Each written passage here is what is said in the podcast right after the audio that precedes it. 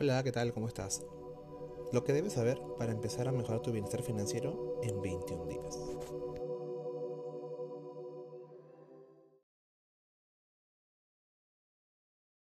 Hola, ¿qué tal? ¿Cómo estás? Bienvenido a tu nuevo episodio, capítulo de tu programa financiero favorito. El día de hoy voy a ir hablando acerca de las emociones. Así que, ¿quieres aprender cómo evitar que las emociones afecten tus finanzas personales? Te invito a que no te pierdas este episodio. Bien, tenemos claro, espero que lo tengas claro, que por lo general nuestras decisiones financieras están influenciadas por emociones. Entonces, la pregunta cae de madura por sí sola. mis consumos, mis compras, mis acciones que tengo hasta el día de hoy están siendo afectadas en su mayoría por emociones que puedo gestionar, que puedo controlar. Veamos paso a paso porque también te voy a dar tips de cómo debes, qué debes ir trabajando, qué debes mejorar para no caer en la tentación y luego estar atrayendo esas emociones negativas que hablamos en el episodio anterior, ¿no?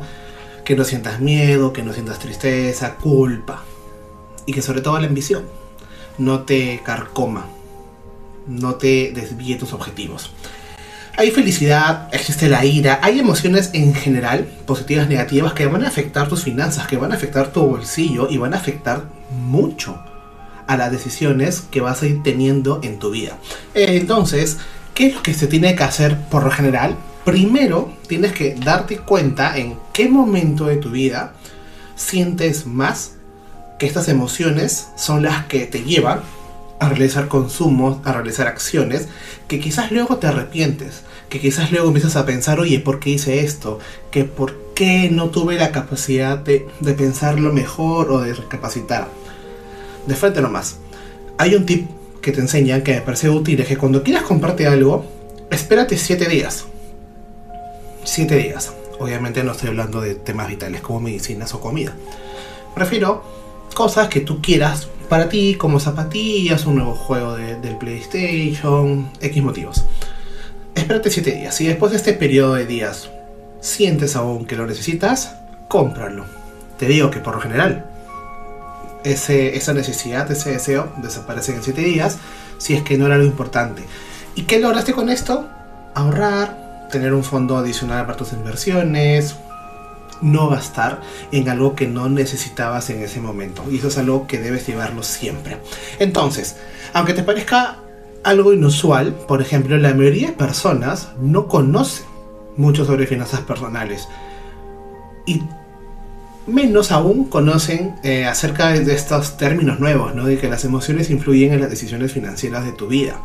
Porque lamentablemente no es, no es un tema que te enseñen en tu vida cotidiana, pues no, no te enseñan cómo tienes que ir trabajando esto, cómo debes ir aprendiendo mientras vas creciendo a tener una mejor relación con tu dinero, a cómo educarte financieramente. Educación financiera, señores, en estos momentos es algo clave y eso hace que aprendas a gestionar las emociones, a identificarlas, ¿no? A que empieces a crear nuevos hábitos con tu dinero, ¿no? Y que no solo sean de orden racional. Algo que quiero que entiendas es que está muy bien aprender educación financiera, pero no solo de forma racional, sino también que lo aprendas a sentir, porque las emociones las sentimos.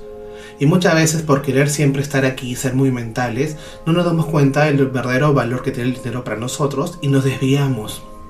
No logramos nuestras metas.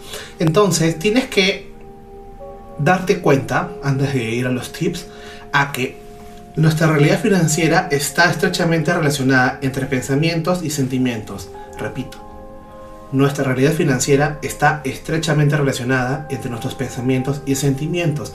Es por ello que todas las emociones que sintamos van a afectar nuestras decisiones financieras. Así que atento, porque lo que quiero que logres a partir de hoy es darte cuenta, ya no tanto desde el punto de vista emocional, sino a través de estos tips, empiezas primero a identificar con la mente en qué momentos has hecho compras guiados por las emociones, de forma emocional, valga la redundancia, y también pues, después de eso identifiques esas emociones que te llevaron, que te llevaron a hacer esas compras, ¿no? Y después de eso, como tercer paso, a que te des cuenta, oye, lo que compré, lo uso, no lo uso, ¿Cuánto tiempo demoré en pagarlo? Lo hice en cuotas, los intereses me salieron el doble, el triple, lo pude pagar en una sola armada. Todo eso quiero que te des cuenta para que lo puedas tener más organizado, ¿no? Entonces arrancamos. ¿Cómo está influenciada nuestras decisiones financieras por nuestras emociones?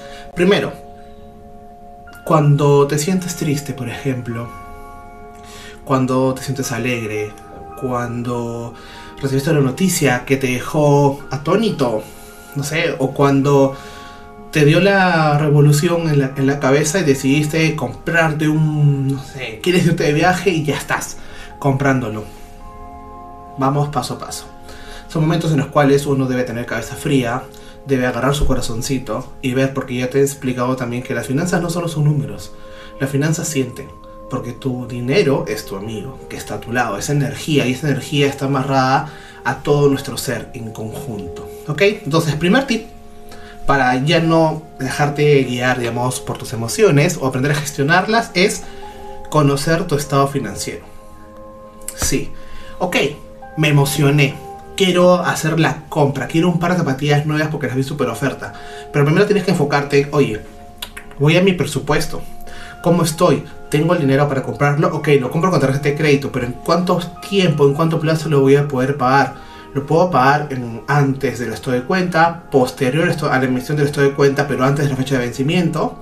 Lo, lo, tengo que pagar en cuotas. Y si lo pago en cuotas, esos intereses son mayores a los que si pagase un precio regular, si no estuviese en oferta. Y por último, a ver, oye, ¿lo necesito?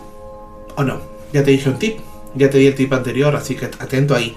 Segundo punto, segundo tip que debes aprender es reconocer si es un gasto hormiga.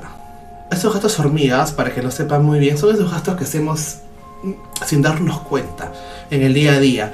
Una gaseosita, un chocolatito, ¿no? un almuercito por acá, un, otro almuercito por allá, cosas que los podemos controlar, pero que a veces nos dejamos guiar por el que oye, vamos a almorzar. Tú sabes que quizás tu estado financiero no te lo permite, pero por aparentar, por no quedar mal, dices, ok, vamos.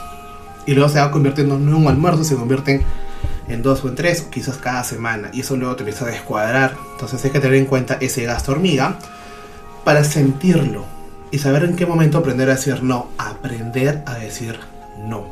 El tercer tip es siempre lleva un monto a ese tipo de gastos. ¿ok?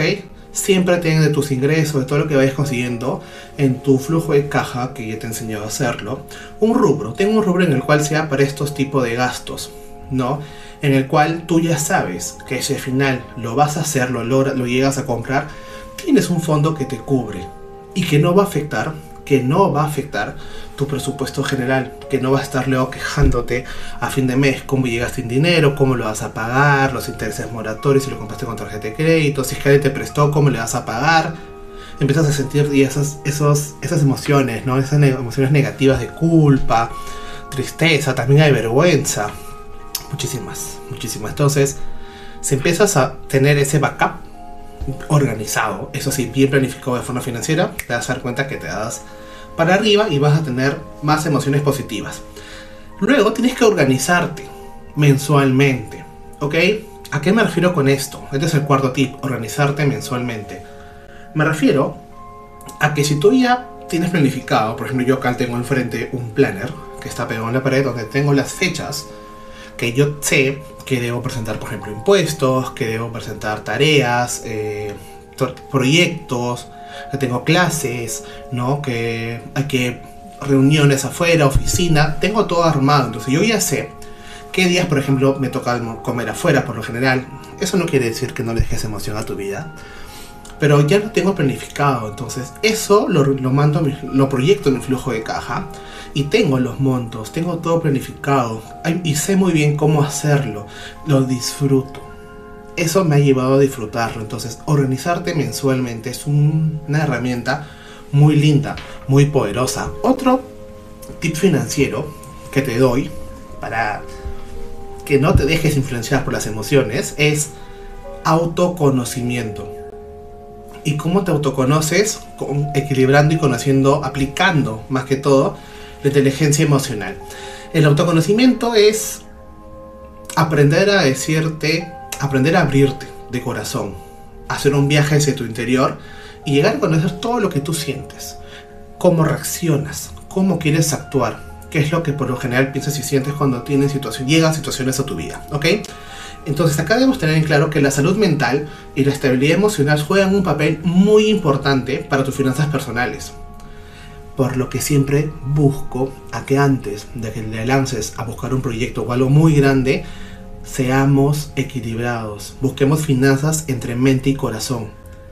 Una vez que interiorizamos todas las emociones, las sentimos, les damos un valor, un lugar en nuestras vidas, nos vamos a sentir mejor y vamos a estar preparados, más preparados para alcanzar todas nuestras metas. Eso es algo importante. Equilibrio, señores. ¿Y cómo se busca un equilibrio? Conociéndote, autoconociéndote. ¿Ok? Eso es algo importantísimo. Luego, hay que realizar otro tip, es realizar el análisis de nuestras motivaciones. Oye, ¿qué hizo a que yo llegue a realizar esta compra? Ok, quizás me peleé con alguien, con mis padres, quizás me dieron un aumento en, el, en, el, en la empresa, quizás repito frases que hay que también tener mucho cuidado, ¿no? Que para su trabajo. Dios proveerá, el universo proveerá, ¿no? Me lo merezco.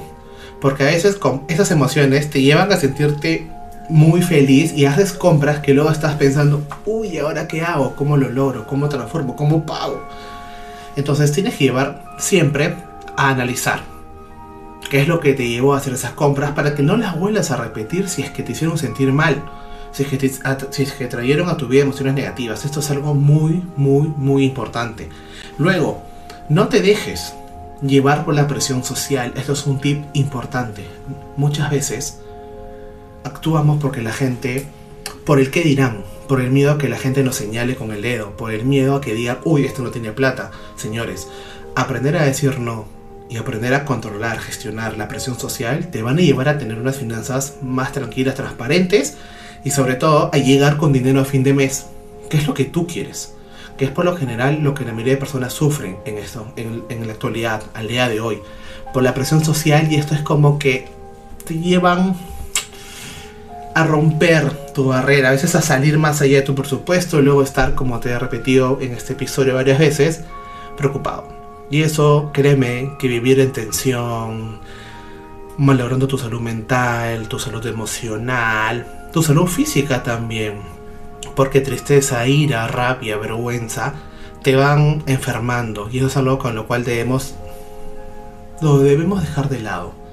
Y aprender a gestionar nuestras emociones. Aprender a gestionar, repito, aprender a gestionar nuestras emociones nos va a llevar a tener unas finanzas más equilibradas, más organizadas, equilibradas entre mente y corazón, equilibrado entre sentimientos y pensamientos, equilibrado entre bolsillo Sí, entre nuestro bolsillo y nuestras decisiones financieras. Y eso es lo que nosotros queremos. Siempre tener, meter la mano en el bolsillo, sacar dinero, agradecerlo, sentirnos bien, felices y hacer la compra, inversión que deseemos, agradeciendo porque ese dinero va a regresar a nosotros. Entonces, aprendamos a tomar decisiones financieras, equilibrando nuestras emociones, gestionando las emociones y sobre todo con sentido. Aprendamos a tomar decisiones financieras con sentido que es lo más importante, tener un equilibrio reconocido. Al decir un equilibrio reconocido me refiero a que aceptemos lo que nos hace sentir el dinero en ese momento, esas emociones financieras, y pensemos bien, pensemos bien si es que en verdad lo necesitamos o no. Y esto es un hábito que debemos ir aprendiendo. No es una tarea sencilla, pero tampoco es complicada es la decisión que tú tengas de a partir de hoy darte cuenta de qué en verdad te hace sentir el dinero, cuáles son las emociones que por lo general llegan a ti cuando te hablo de dinero, cuando te hablan de dinero, qué sientes cuando recibes un sueldo, cuando vendes un servicio, cuando cobras, cuando gastas, cuando vas, vas al supermercado, cuando le compras un regalo a tus padres, a tu novia, esposa, esposo. ¿Qué es lo que te hace sentir el dinero en todo momento? Y ahí te vas a dar cuenta que puedes aprender a gestionar las emociones. Puedes aprender a tener más dinero en tu vida. Puedes aprender a darle lugar a tu vida, a merecer ese dinero que está en ti.